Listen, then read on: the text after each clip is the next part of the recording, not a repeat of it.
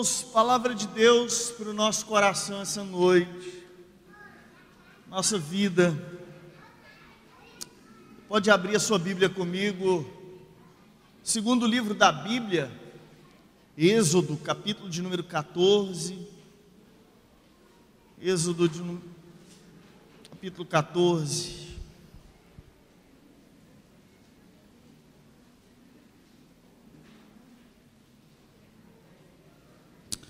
A partir do verso de número 4, vai falar desse processo da travessia do mar vermelho, a partir do verso de número 4, e tem essa finalidade de nos orientar, de nos sustentar a palavra de Deus, para nós, mais uma vez,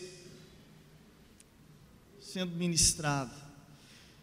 Eu rogo ao Pai que Ele ministre ao seu coração nós vamos fazer essa leitura assim como fizemos no início, eu leio os versos pares, a igreja lê os versos ímpares, a partir do verso 4 diz: Endurecerei o coração de Faraó, para que os persiga, e serei glorificado em Faraó e em todo o seu exército, e saberão os egípcios que eu sou o Senhor, eles assim o fizeram. Verso 5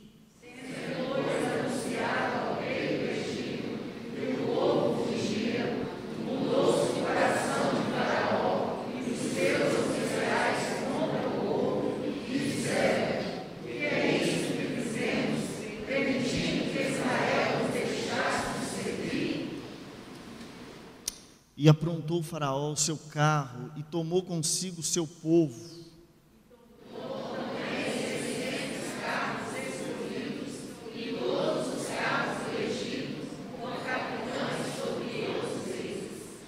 Porque o Senhor endureceu o coração de Faraó, rei do Egito, para que perseguisse os filhos de Israel.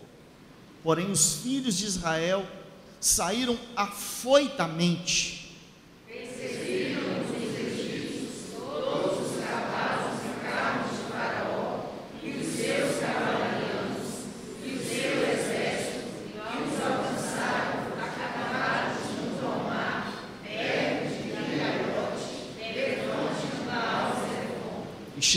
Faraó, os filhos de Israel levantaram os olhos, e eis que os egípcios vinham atrás deles, e temeram muito.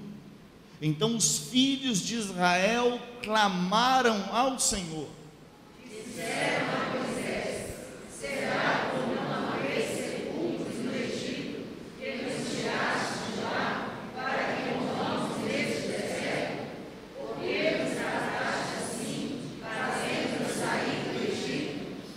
Não é isto o que dissemos no Egito? Deixa-nos para que sirvamos os egípcios, pois melhor nos fora servir aos egípcios do que morrermos no deserto.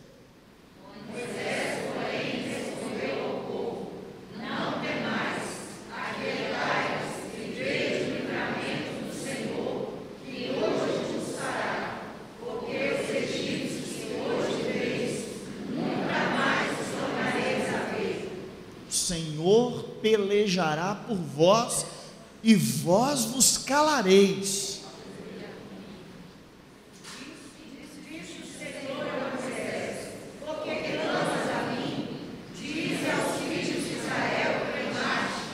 E tu levanta o teu bordão, estende a mão sobre o mar e divide-o, para que os filhos de Israel passem pelo meio do mar em seco.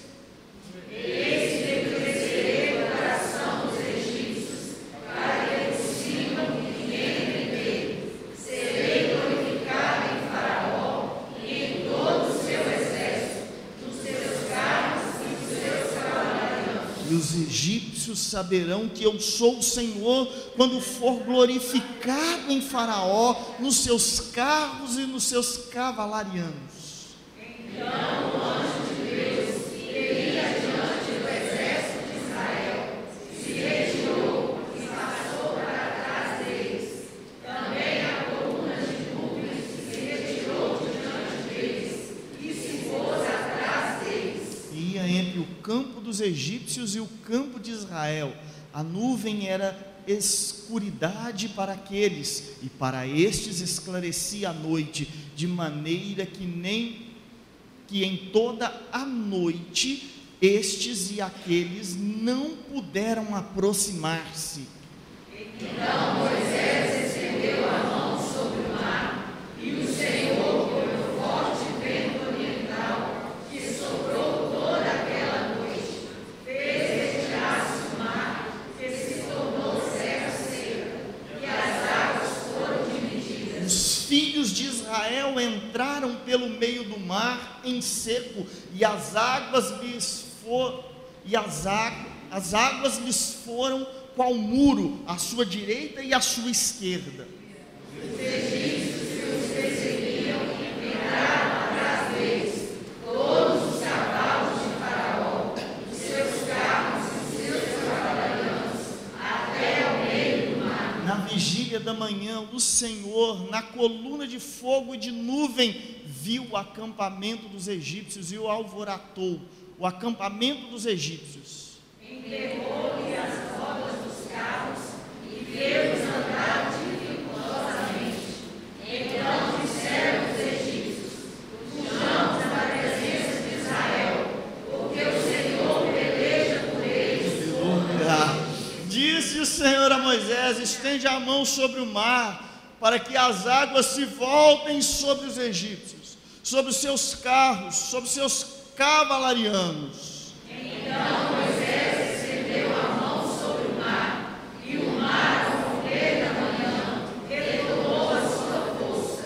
Os egípcios, ao fugirem, foram de encontro a ele, e o Senhor derrubou os egípcios no meio do mar. Voltando as águas, cobriram os carros e os cavalarianos de todo o exército de Faraó que haviam seguido no mar, nem ainda um deles ficou filhos de Israel a juntos pelo meio do mar, e as águas mais à sua direita e à sua esquerda. Assim o Senhor livrou Israel naquele dia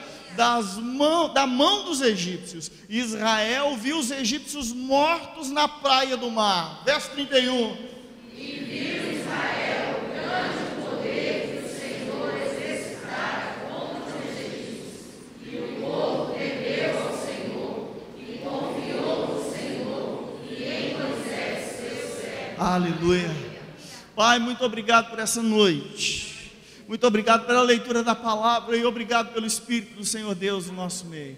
Obrigado porque podemos, pela iluminação do Espírito, compreender a tua palavra e ela ser aplicada no nosso coração. Assim, falai conosco essa noite, em nome de Jesus, para que essa semana tenhamos a noção do mover do Senhor sobre a nossa vida, no nome de Jesus. Nosso coração é testado no caminho. E nós precisamos lembrar disso. Nosso coração é provocado até pelo próprio Deus para tratar com a minha vida e com a sua. Deus endurece o coração de Faraó para tratar com Faraó. Mas ao endurecer o coração de Faraó, Deus está tratando com o coração do seu povo. Deus está tratando com a minha vida e com a sua vida. Nosso coração é ensinado pelo caminho. O coração do povo nesse trajeto, desde a saída do Egito, desde, os, desde o momento que eles passam enquanto escravos, o momento em que eles clamam ao Senhor por causa de estarem sendo oprimidos debaixo do chicote do feitor, eles clamam, Deus ouve, Deus levanta Moisés. Todo esse processo é um processo de Deus trabalhar no coração do povo.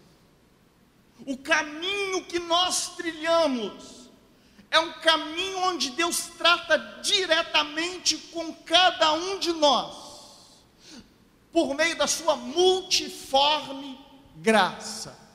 Cada um dos, de nós que estamos aqui, temos uma área da nossa história e da nossa vida, a qual Deus está trabalhando. E essa área Deus quer ser glorificado nela. Ao tratar, não é para nos deixar no canto, tratados, mas é para tratar para que nos dê vida. E essa vida flua como é promessa de Cristo, flua de forma abundante, flua, flua de forma gloriosa, de modo que no caminho, como diz a música do então falecido Lázaro, eu vou passando por esse caminho, mas eu vou dando glória a Deus. Eu vou passando pela história, vou construindo a minha vida, mas vou vivendo os atos e a ministração de Deus sobre a nossa história. Deus vai movendo e vai tratando com o meu e com o seu coração, porque o final de tudo isso é a glória do próprio Deus, é o nosso reconhecimento do seu amor, é no caminho, em meio às duras considerações, que aprendemos a clamar ao Senhor. No versículo 10 nós vemos isso. Em meio às duras considerações, quando o povo sai do Egito, ao olhar para trás, Faraó está vindo com seus cavaleiros, a morte estava vindo, vamos assim pensar, atrás deles. E no meio dessa história, eles começam a considerar, é no meio de uma história dura, que o coração desse povo que entra nessa terra, ou que está para entrar na terra prometida, é no meio dessas duras considerações que eles aprendem a clamar o Senhor, aprendem a olhar e ver que Deus está com eles, aprendem e entendem que há necessidade de Deus. E é isso que nós precisamos entender no meio do caminho esse processo que Deus está trazendo e permitindo e soprando sobre a minha e a sua vida. Deus não nos deixa, não nos desampara, mas uma forma de Deus amparar não é muitas vezes nos tirar da condição. Uma das formas de Deus nos amparar é tratar conosco no meio da condição adversa. Então, você está me entendendo? Que uma das formas, nós achamos Deus vai me amparar e vai me tirar. Não, muitas vezes Deus ampara, diz o texto que a nuvem estava, que a presença, o anjo do Senhor estava entre os dois acampamentos, entre os dois povos separando, de modo que um não poderia encontrar com o outro. Mas Deus não nos tirou da condição. O aperto precisava acontecer, a condição adversa precisava, era necessária, não é um mal necessário. Entenda isso, não é um mal necessário, porque a nossa interpretação acerca do mal não é a mesma de Deus, é uma condição de bem necessário porque Ele sabe das necessidades do coração humano. E em meio às condições ou às necessidades que Ele sabe que nós temos, é que Ele deseja se revelar. É que Ele deseja se mostrar como um Deus glorioso, um Deus bondoso e generoso, mas um Deus que prova e que trata com a nossa vida. Quando então despertamos para isso, o caminho flui. O caminho, eu ando por ele lembrando de que a vara e o cajado é o meu consolo.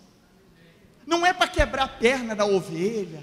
A vara e o cajado me consolam. É o pastoreio do Senhor. E ele diz ainda que eu ande pelo vale da sombra da morte.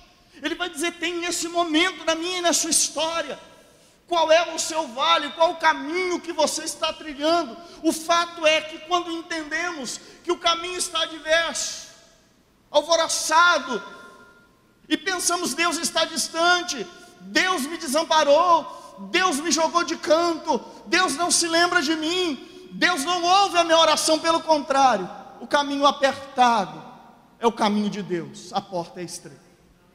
É o caminho onde Ele trata, é o caminho onde Ele molda, é o caminho onde Ele alinha o meu e o seu coração ao coração dele, é o caminho onde Ele trata com as enfermidades, não só do nosso corpo, mas as enfermidades da nossa alma, do nosso espírito, da condição do homem. E quando nós lembramos disso, nós vamos ver que as pressões apresentam uma realidade do nosso mundo interior.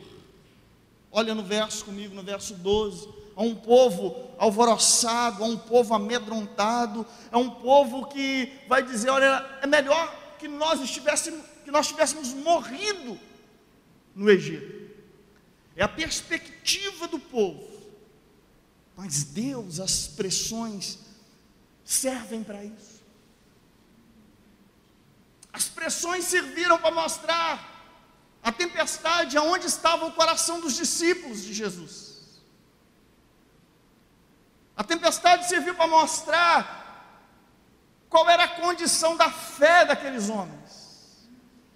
E passar pelo meio do mar mostrava também a condição, ver os egípcios atrás, mostrou a condição do coração daqueles homens, as pressões da vida, a moinha, o vale, ele serve para isso, para mostrar para mim não para Deus, porque Ele sonda e me conhece, sabe quando me assento e quando levanto, Ele esquadrinha o meu andar, antes que a palavra chegasse à boca, Ele já conhece toda, e quando nós olhamos para as Sagradas Escrituras, as pressões apresentam a realidade do nosso coração, apresentam as motivações da nossa vida. Quando o casamento passa pelas provas, quando o namoro passa pelas provas, quando os pais passam pelas provas com seus filhos, quando os filhos passam por suas provas com seus pais, ou em qual área da vida for, lembre-se de uma coisa: Deus está falando comigo e com você. Deus não os deixou jogar. Ele está ministrando de forma contínua. Eles haviam se moldado ao Egito. Eles se haviam moldado ao sistema. A mentalidade deles é a mentalidade de escravos. A mentalidade de escravo nos coloca com medo da vida. A mentalidade de escravos nos coloca com medo da graça. A mentalidade de escravos nos coloca com medo da liberdade proposta por Deus. Vocês vão para uma terra que mana leite e que mana mel. Vocês nunca viveram isso, porque os antepassados de vocês, Abraão, Isaac, Jacó, toda aquela geração que entrou no Egito, já havia morrido. Agora é uma nova geração. E essa geração, ela precisa compreender o mover de Deus. Essa geração precisa compreender o que é orar ao Senhor. Essa geração precisa conhecer os feitos de Deus na história, mas não apenas o feito de Deus na história de Abraão, de Isaac, de Jacó, de José. Eles precisam conhecer o Deus que se move também na história deles. E de igual forma, nós precisamos conhecer o Deus que se move na minha e na sua história. Como ele tem se revelado e se mostrado, não é fora das Escrituras, é nas Escrituras, mas ele trata comigo e com você, como foi com o apóstolo Paulo, e nós ministramos hoje pela manhã. Falamos quando o Espírito Santo move e muda a agenda do apóstolo Paulo, e a agenda de Deus prevalece. Assim é comigo e com você, tirando eu e você da, nossa, da, da história, do desalinhamento do nosso coração. Deus começa a nos alinhar. O problema é a mentalidade de escravo, a mentalidade acostumada a receber cebola, pepino e alho do Egito. Em um dado momento da caminhada, o povo tem saudade do pepino, do alho poró e como diz lá no Nordeste, da cebola do Egito. Essa mentalidade de escravo. O Deus que fez jorrar água da rocha, o Deus que levantou as codornizes para alimentar o povo, o Deus que fez o maná descer do céu, mesmo assim o povo, com a mentalidade de escravo, Eles querem voltar para o Egito. Nós precisamos tomar o mesmo cuidado, porque Deus também faz comigo e com você da igual forma. Deus muda a nossa condição, Deus muda a nossa história e nos chama para uma nova vida. E quando nós olhamos em Colossenses capítulo 1, verso 13, Ele nos libertou do império das trevas e nos transportou para o reino do Filho do seu amor. Eu quero dizer uma coisa para você essa noite. Não fique com medo para o nível que Deus vai te levar. Amém? Não fique com medo do nível da mudança que Deus tem para fazer na sua vida. Não fique com medo do alinhamento que Deus está fazendo na sua história. Eu tenho um, um, um canal no YouTube que eu gosto de ver é quando eles começam a mudar, chega aqueles carros, aqueles Chevy antigo e começa a mudar, fica só a carcaça, mas o chassi muda. Toda a estrutura, o motor muda. Deus vai fazer a mesma coisa comigo, com você, para nos alinhar ao propósito dele. Ele muda a estrutura do homem.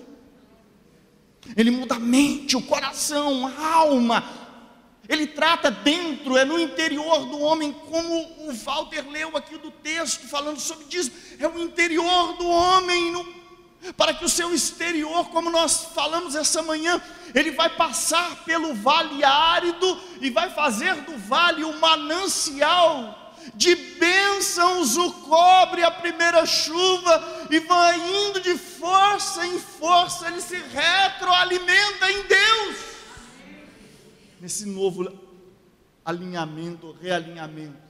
Nós temos uma única fonte de alimento, e essa se chama Jesus Cristo, o Filho do Deus vivo. Eu não tenho como anunciar a verdade se ela não chegou ao meu coração. O texto para mim, não fique com medo. Então, com certeza, o nível que Deus deseja nos levar é muito mais seguro do que o lugar onde estamos. Preste atenção, para onde Deus, Deus não quer que eu e você sejamos apenas pessoas que vamos nos assentar, ouvir o sermão domingo após domingo, receber a mensagem do Senhor, mas Ele quer que eu e você venhamos distribuir, e para que essa distribuição aconteça, esse partir aconteça, essa generosidade aconteça, eu e você precisamos não ter medo do nível para o qual Deus quer nos levar. Um amigo meu, ovelha, lá em Eunápolis, deu de. Penso num rapaz inteligente, exponencial, aquele menino. Deu de sempre fala assim: olha, Deus tem uma régua, um padrão. E Deus não volta atrás no padrão que ele tem é o homem que se enquadra no padrão de Deus. Deus não vai mudar uma vírgula por minha causa ou por sua causa. O propósito de Deus revela o meu e o seu coração. Quem se alinha ao propósito é eu e você. E quem nos alinha a esse propósito é Deus. Isso aqui é só introdução do que eu quero trazer para vocês essa noite. Como Deus manifesta o seu amparo como Deus manifesta o seu cuidado, o seu amparo na minha vida e na sua vida. Como Deus quer, como Ele vai fazer para nos levar para outro nível. Para outro nível. O que, que nós podemos aprender? Esse povo ficou com medo, eles estavam indo para um novo nível que Deus os queria conduzir. O medo os arrojou. E por que, que o medo os arrojou? por causa dos ídolos do coração, por causa da mentalidade a qual eles tinham, os comportamentos, a história deles estava arraigada no Egito. Como que Deus manifesta seu amparo para me levar e te levar para outro nível, se faz necessário alguém para nos trazer uma palavra de ordem ao nosso caos. se faz necessário. Deus vai levar eu e você para um outro nível. Como dizem por aí, uma imersão, né? Nós somos aspersão, falando de quem? Né? Mas Deus quer nos levar para um outro nível. Deus quer fazer com toda certeza na minha, na sua história, e se faz necessário alguém para nos trazer uma palavra de ordem, e esse alguém, nesse caso aqui, foi Moisés, e ele diz: Não tem mais, marcha. Uma palavra de ordem para colocar é, é, fim ao caos, fim às adversidades, fim aos medos, uma palavra de ordem. O coração do povo estava alvoroçado, o coração do povo estava agitado, e essa foi a palavra de ordem. Todos nós precisamos de uma palavra de ordem. Eu pergunto para você: quem eu e você nós temos na nossa história para confrontar a nossa vida e dizer: fique quieto, continue marchando, Arnaldo? Quem você tem? Dê nome para ele aí no seu coração. Quem é a pessoa que está do seu lado? Quem é a pessoa que tem essa autoridade, e eu chamo aqui autoridade profética na minha na sua vida, de lançar os nossos olhos para o futuro. Quando eu digo profética, eu estou dizendo nesse sentido de lançar nosso, os nossos olhos para o futuro. Quem é a pessoa que está sobre a sua vida? Quem é a pessoa que está para trazer isso? Porque na maioria das vezes nós vamos caminhando, olhando para a palavra de Deus, sem ter uma voz profética, sem ter uma, uma pessoa que nos lança luz, uma pessoa que nos orienta, uma pessoa que nos ajuda a olhar para a bússola, uma pessoa que nos chama de volta às Escrituras, uma pessoa que nos chama de volta à razão, uma pessoa que nos chama de volta à pavimentação que Deus começou a fazer na nossa história. Quem é essa pessoa na sua vida? Eliseu tinha Elias, Timóteo tinha Paulo, Josué tinha Caleb, Moisés tinha Josué. Quem é a pessoa na sua história? Quem é a pessoa na sua vida, no nosso caminho, que nos chama de volta ao propósito de Deus? A pessoa que nos alinha e nos chama, eia, calai-vos. Quem é a pessoa que faz isso comigo e com você? Quem é a pessoa que tem autorização, autoridade para se intrometer tantas vezes quantas necessárias for no nosso casamento e chamar eu e você de volta ao compromisso com Deus. Quem é a pessoa que nos chama de volta à sanidade espiritual na nossa vida, na nossa trajetória? É a pessoa que pode se intrometer no seu namoro, independente da idade, que foi conferida autoridade a ela pelo poder do Espírito de Deus e que pode pastorear a sua vida, que pode trazer uma palavra de bálsamo, um refrigério sobre a sua alma? Todos nós precisamos. A terra era sem forma e vazia. Deus dá ordem ao caos sol, lua, estrelas, a terra começa a produzir, saem os animais, Deus forma o homem, Deus coloca ordem em todas as coisas. De igual forma, a vida humana precisa de uma palavra de ordem. Paulo trouxe ordem ao caos do coração de Timóteo. O cara queria desistir, ele queria desanimar. Deus traz uma palavra de ordem. Paulo está preso em Roma e Paulo diz para Timóteo: reavive o dom de Deus na sua vida. Deus não te deu um espírito de covardia, mas de mansidão, de poder, de amor, de autoridade no poder do nome de Jesus. Volta os seus olhos para a cruz, volte os seus olhos ainda essa noite, igreja de Cristo que se reúne aqui, você que me vê em casa, você que em algum momento vai me ver, Deus traz uma palavra de ordem essa noite, coloca a casa em dia, coloca em ordem a sua história, porque Deus deseja nos levar para um novo nível.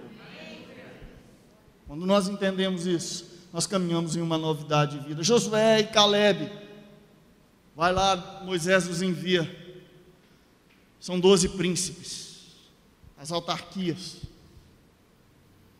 Eles vão lá e espiam a terra dez voltam com uma visão errada da terra. Terra é boa, realmente o fruto é bom, só que lá tem gigante. E éramos, diz o texto bíblico, e éramos aos nossos próprios olhos como gafanhotos. O complexo de gafanhoto toma conta do coração deles. A menina, ou seja, infantiliza-os. Eles ficam infantilizados e, como crianças, começam a bater a cabeça. Josué e Caleb, ou Caleb e Josué, tem uma palavra de ordem: Ei, calem-se, vamos contra a terra e nós vamos prevalecer. Precisamos urgente de pessoas para fazerem isso conosco para fazer no nosso dia a dia. Tome essa palavra para a sua vida essa noite. Tome essa palavra para a sua história essa noite. Seja isso também na vida de alguém, senão nós viramos sanguessuga. Na vida de quem você é profeta no sentido de apontar para o futuro, de colocar as coisas em ordem, de colocar as coisas no devido lugar. Salmo 46, verso 10: Aquietai-vos e sabei que eu sou Deus, sou exaltado entre as nações, sou exaltado na terra. O Senhor dos exércitos está conosco, o Deus de Jacó é o nosso refúgio quando alguém chega com essa mensagem para mim e para a sua vida, pense quantas pessoas estão necessitadas essa noite, quantos casamentos que você conhece estão sendo destruídos e precisam, quantos jovens envolvidos nas mais diversas realidades e precisam de uma palavra profética de ordem para a vida, para confiar. E eu quero dizer uma coisa: quem traz uma palavra de ordem para a nossa vida é uma pessoa a qual nós podemos confiar, é a pessoa a qual você confia, se assim podemos dizer, a chave do seu coração e diz para ela: pode entrar e fazer a faxina. Quem é essa pessoa na sua vida? Todos nós precisamos de uma faxina no coração. Todos nós, porque Deus quer sim nos levar para um outro nível. Deus não nos desampara. Quem tem trazido ou já trouxe uma palavra de ordem para a sua vida. Você consegue lembrar? Você consegue lembrar da pessoa que já trouxe palavra de ordem para a sua vida? Pessoas que ministraram no seu coração? pessoas que trouxeram uma palavra de lucidez, que nos tirou da nossa maluquez,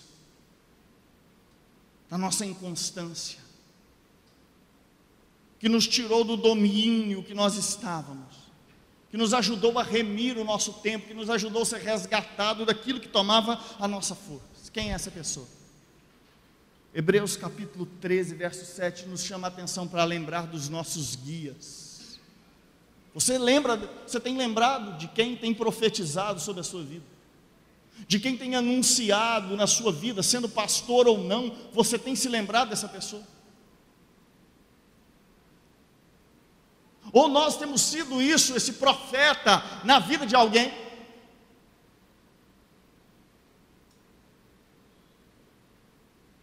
Os consultórios psicanalíticos, psicológicos, psiquiátricos estão lotados. E glória a Deus pela vida desses profissionais. Agora eu quero dizer uma coisa.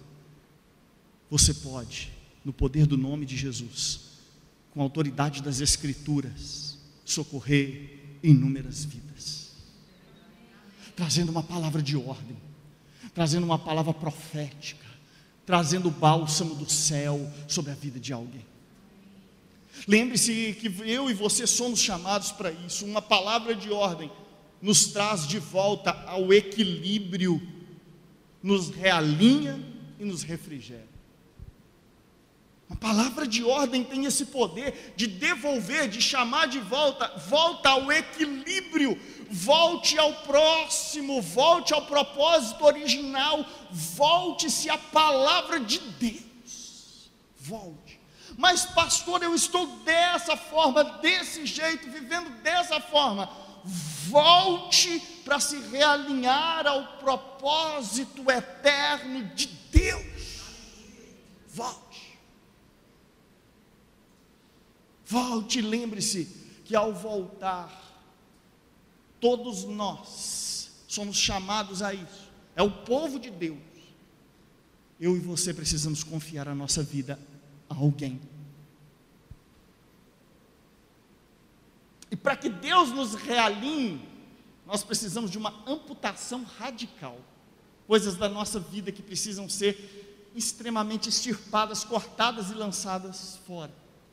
Olho faz pecar, se a tua mão te faz pecar, se o teu pé te faz pecar, é melhor cortar e lançar fora e entrar manqueta no reino de Deus. Mas Jesus não estava falando de coisa literal, Jesus estava falando do coração do homem, de coisas que precisam de uma amputação no mundo interior. A mão e os olhos não têm poder em si mesmos, mas o coração é que guia os pés para a morte, é o coração que guia a vida para o desequilíbrio, mas quem tem uma palavra de ordem, uma palavra de ordem firma os nossos passos, uma palavra de ordem nos traz de volta à vida. Ezequiel 37.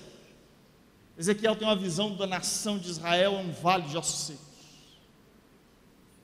E o Senhor Deus pergunta para ele: pode esses ossos reviver? Ele responde para Deus: só tu sabes, Senhor. E Deus diz para ele o seguinte: profetiza. Sopra espírito dos quatro ventos ou dos quatro cantos sobre esses ossos. Sopra sobre a condição política, espiritual, social, emocional e religiosa desse povo, porque eles voltarão à vida pelo poder do nome do Senhor e pelo mover do Espírito Santo todo esse povo para ser realinhado ao propósito de Deus.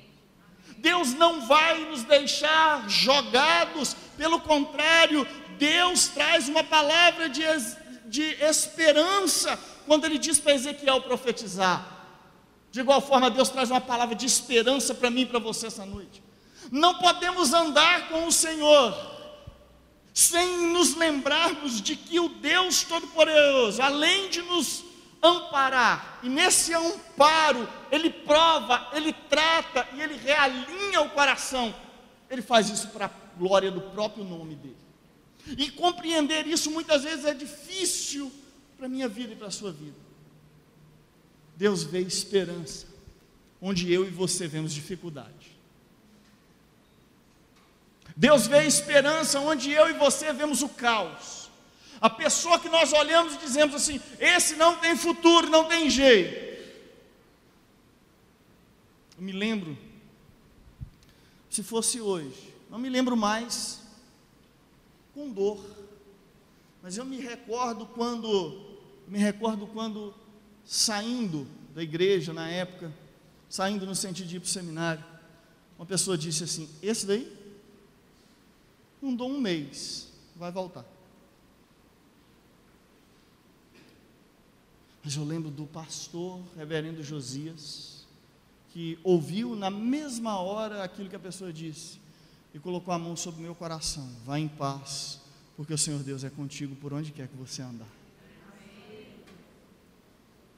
Ao mesmo tempo que vem uma palavra de desordem, Deus traz uma ordem no caos, Deus manifesta com a Sua palavra, Deus consola o coração, Deus refrigera a alma, Deus guia mansamente pela vereda da Sua justiça, por um único propósito: o amor do Seu nome. É o Deus que ampara, e não necessariamente nos livra do caos, da dor, mas realiza o seu propósito e nos realinha no meio do nosso caos, colocando paz, renovo e nos fazendo andar de forma altaneira. Ele faz isso. Se, segundo lugar, se faz necessário alguém que nos ajude a ver as circunstâncias pelos olhos de Deus. Eu não só preciso de uma pessoa que traga uma palavra de ordem, eu preciso de alguém também que me ajude a ver por uma outra janela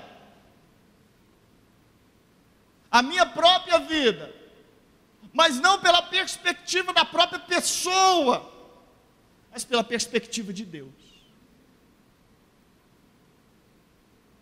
Pela perspectiva do eterno.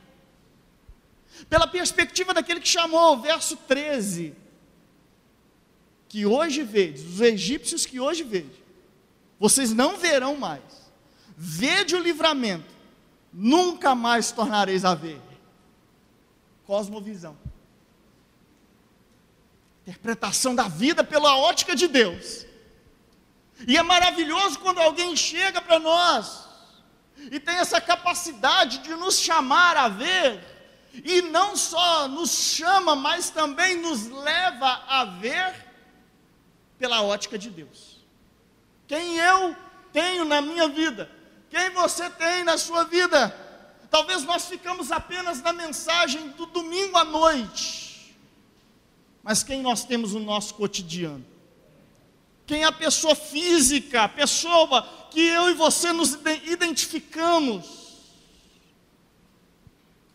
Quem é a pessoa que vem com essa palavra abundante sobre a nossa vida? José viu as circunstâncias dele pelos olhos de Deus. Não foi vocês que me mandaram para cá. Deus me enviou para cá. Ele poderia contar a história dele de uma outra forma. Ele poderia agir com as pessoas ou com seus irmãos de outra forma e dizer: Eu vou punir vocês. Agora vocês vão ver. Vocês me viram passar pela prova e não me ajudaram, agora vocês vão se arrepender. Minha vitória tem sabor de mel. Xalalala. Mas ele não fez desse jeito. Um coração quebrantado e que está se realinhando no propósito de Deus. Ele não pisa nem quem o pisou. Mas ele mostra para onde Deus o levou. Pai de Faraó. Ele era líder. Deus, Faraó, no período de José, reconheceu quem era o Deus de José.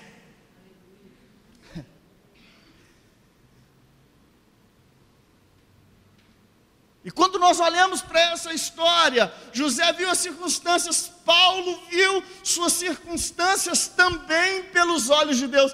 Aprendi a viver em toda e qualquer situação.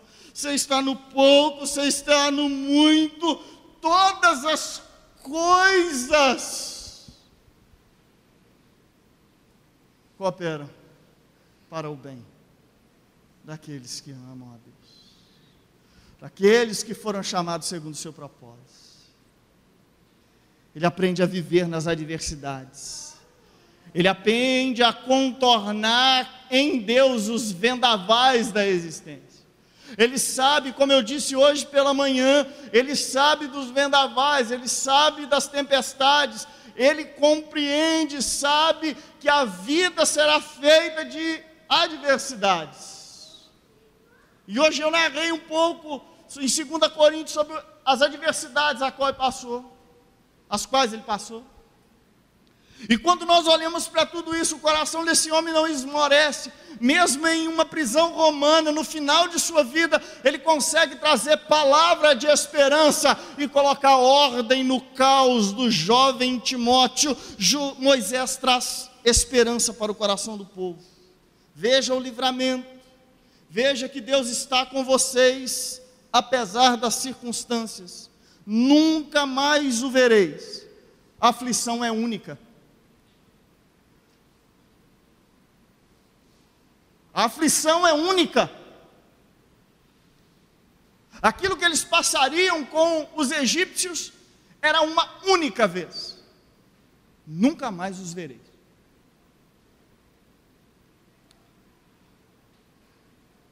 E às vezes nós olhamos para as circunstâncias e precisamos de palavra de Deus, de gente de Deus, de gente alinhada com o Senhor, para trazer uma palavra de confronto. Não existe conforto sem confronto. Fique sabendo disso. Deus sempre vai confrontar o meu coração e o seu. Ele que não joga fora, mas ele confronta.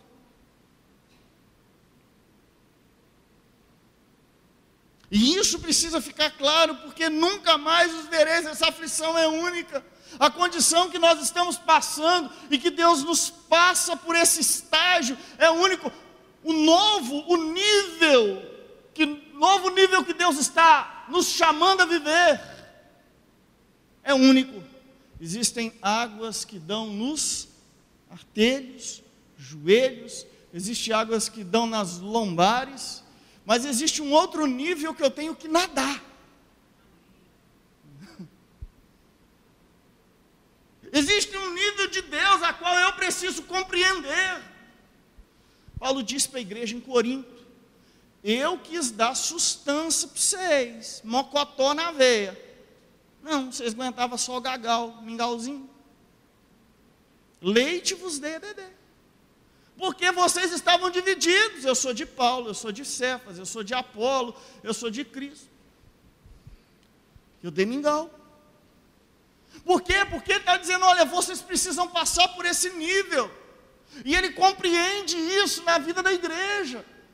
E cada pessoa está em um determinado nível. Quem ouviu a pregação domingo à noite? Primeiro a erva do campo, depois a espiga e depois o milho na espiga. 30, 60 é a 100 por um.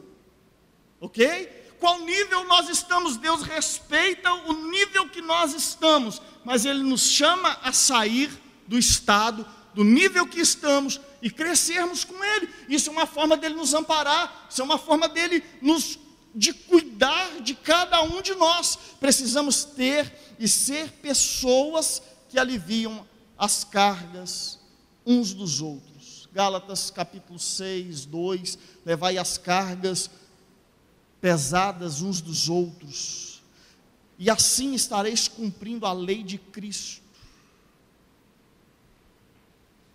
Quem nos ajuda a vencer? Quem nos chama para ver as coisas pela uma outra ótica?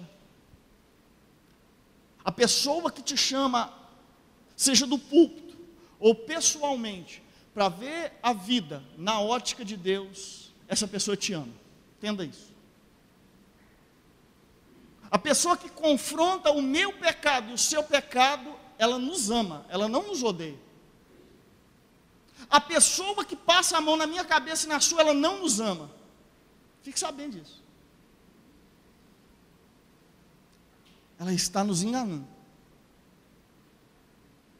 Mas a pessoa que realmente nos ama, ela vai mostrar: Deus te chama e confronta o nosso coração. E compreender isso não é fácil. Não é fácil. Por quê? Enquanto no Egito eles tinham uma mentalidade de escravos, lembra que eu falei no início? No Brasil, desde a década de 50, nós temos um evangelho sendo pregado que ele é triunfalista e você vai vencer. Que Deus é um Papai Noel. Ho, ho, ho, ho, ho.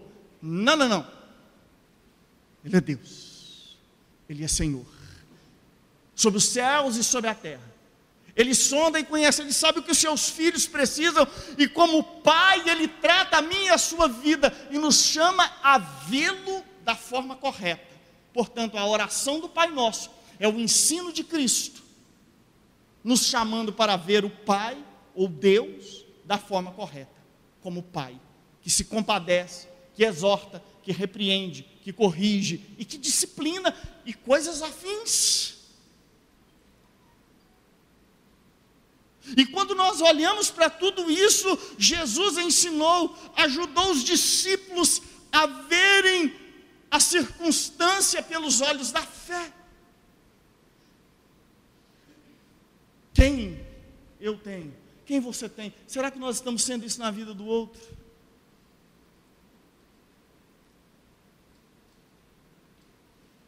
Tenho lido um livro chamado Sociedade Sem Pecado ao qual o autor diz que ultimamente nós não falamos mais sobre o pecado, porque dizer para as pessoas sobre o pecado vai gerar uma ofensa emocional na pessoa.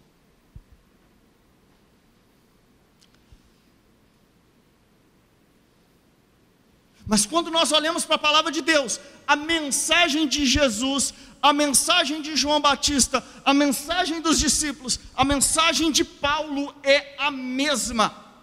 Arrependei-vos dos vossos pecados para serdes curados. A mensagem não vai mudar. Os céus e a terra vão passar, mas a mensagem do eterno não muda. Você está me compreendendo? Consegue compreender, conseguimos juntos compreender essa mensagem, pensarmos juntos que o Espírito do Senhor Deus esteja te iluminando essa noite, nos iluminando com a sua graça, para que nós possamos compreender e possamos alçar o voo. Não é uma caixinha de promessas as Escrituras, ela é completa. A caixinha de promessas já diz: promessas é recortes da palavra de Deus, e eu preciso pegá-la por completa para conhecer o Deus que se revela, para que eu possa receber alinhamento de Deus. Avivamento não vem se eu não tiver com disposição de alinhar o meu coração com o coração de Deus.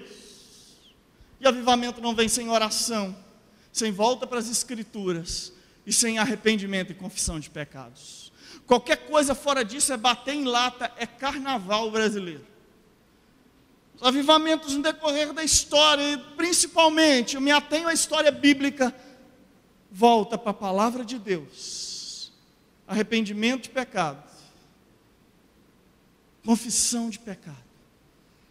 Neemias, quando foi restaurar os muros, ele chama o povo à palavra, ele confessa os pecados da nação como intercessor diante de Deus, chama a nação ao arrependimento, reconstrói os muros. Esdras vem para ler as escrituras, para colocar o povo, e o povo todo em pé, ouvindo as escrituras, do menor ao maior, o povo voltou do cativeiro na Babilônia, sendo trazido pela mão de Deus, com uma palavra de ordem, Esdras, Neemias, trazendo o povo a realinhar o coração com Deus, lembrando de quem é Deus, lembrando-os de onde estavam, lembrando que Deus os alcançou com a promessa, lembrando de que o mesmo Deus que os alcançou é o mesmo Deus que nos alcança, é o mesmo Deus que age sobre a nossa vida, é o mesmo Deus que nos compreende, é o mesmo Deus que executa tudo em nosso, em nosso favor. Finalmente, precisamos de alguém para apontar e confirmar o caminho. Nós precisamos, verso 15. Quem tem apontado o caminho quem tem confirmado o caminho para mim e para você? Pastor, já vai dar nove horas. Deus não vai falar pela metade, não, irmão. Me recuso. Me recuso, em nome de Jesus. Quem é a pessoa para apontar e confirmar o caminho? Temos alguém que diga: Ei, Leandro, você está no caminho correto. Ou alguém que diga para mim, Arnaldo: Ei, você está errado. Precisamos de pessoas que vão ser esse emblema, que vão marcar a nossa mente, que vão marcar a nossa história, que vão apontar o caminho e dizer: o caminho da verdade é Cristo Jesus, nosso Senhor e Salvador. Ele vai apontar para os evangelhos, ele vai apontar para as Escrituras. Paulo diz para a igreja: sede meus imitadores, como eu sou de Cristo. Ele é referencial e ele aponta para o Cristo. Ele aponta para a história, para aquele que governa a história, para aquele, como diz o, o, o, Diego, disse recentemente, ele está na sala de controle do universo. Nada foge do seu controle. Tem alguém e seja também essa pessoa na vida de alguém. Não tenha medo de dizer, mas fala em amor, com graça. Essa pessoa vai confirmar a palavra de Deus no meu e no seu coração. Essa palavra, Deus vai confirmando essa palavra. São pessoas que nos chamam a descansar. Quem é essa pessoa? Que nos chama a descansar na graça, que nos chama a descansar no travesseiro da graça de Deus. Quem é essa pessoa que nos acolhe no, no, nos toma no colo, nos acolhe em seu coração, que hospeda a nossa vida. Já fez isso com alguém? de hospedar essa pessoa no seu coração, de trazer para ela uma palavra de esperança. Quero concluir. Qual o resultado? Como as coisas ficaram? O verso 30 responde: diz que eles viram o poder de Deus, diz que o coração deles foram, foi tomado de temor, e o coração que estava inseguro porque os egípcios vinham atrás, estava amedrontado, diz no verso 30, que o coração foi tomado de confiança. Isso fosse uma igreja pentecostal, oh, o povo estava agitado. Como diz o Leque, o Leque fala, né? Se fosse uma igreja pentecostal. Nosso coração, irmão, seja tomado disso. e vejamos que possamos cantar sobre o Espírito Santo sem ter medo do fogo. A princípio, o fogo na Bíblia ele tem dois sentidos. O primeiro deles é juízo. Ele vos batizará com fogo. Vem juízo, a ideia de condenação final. Mas também tem um sentido de poder e autoridade conferida por Jesus na minha e na sua vida. Compreender isso e viver nessa dispensação vai gerar na minha vida e na sua vida poder, temor e confiança. Uns confiam em carros, outros confiam em cavalos. Nós fazemos menção do nome do Senhor. voltar os nossos olhos para Ele, tão somente. Queria chamar vocês a colocar de pé.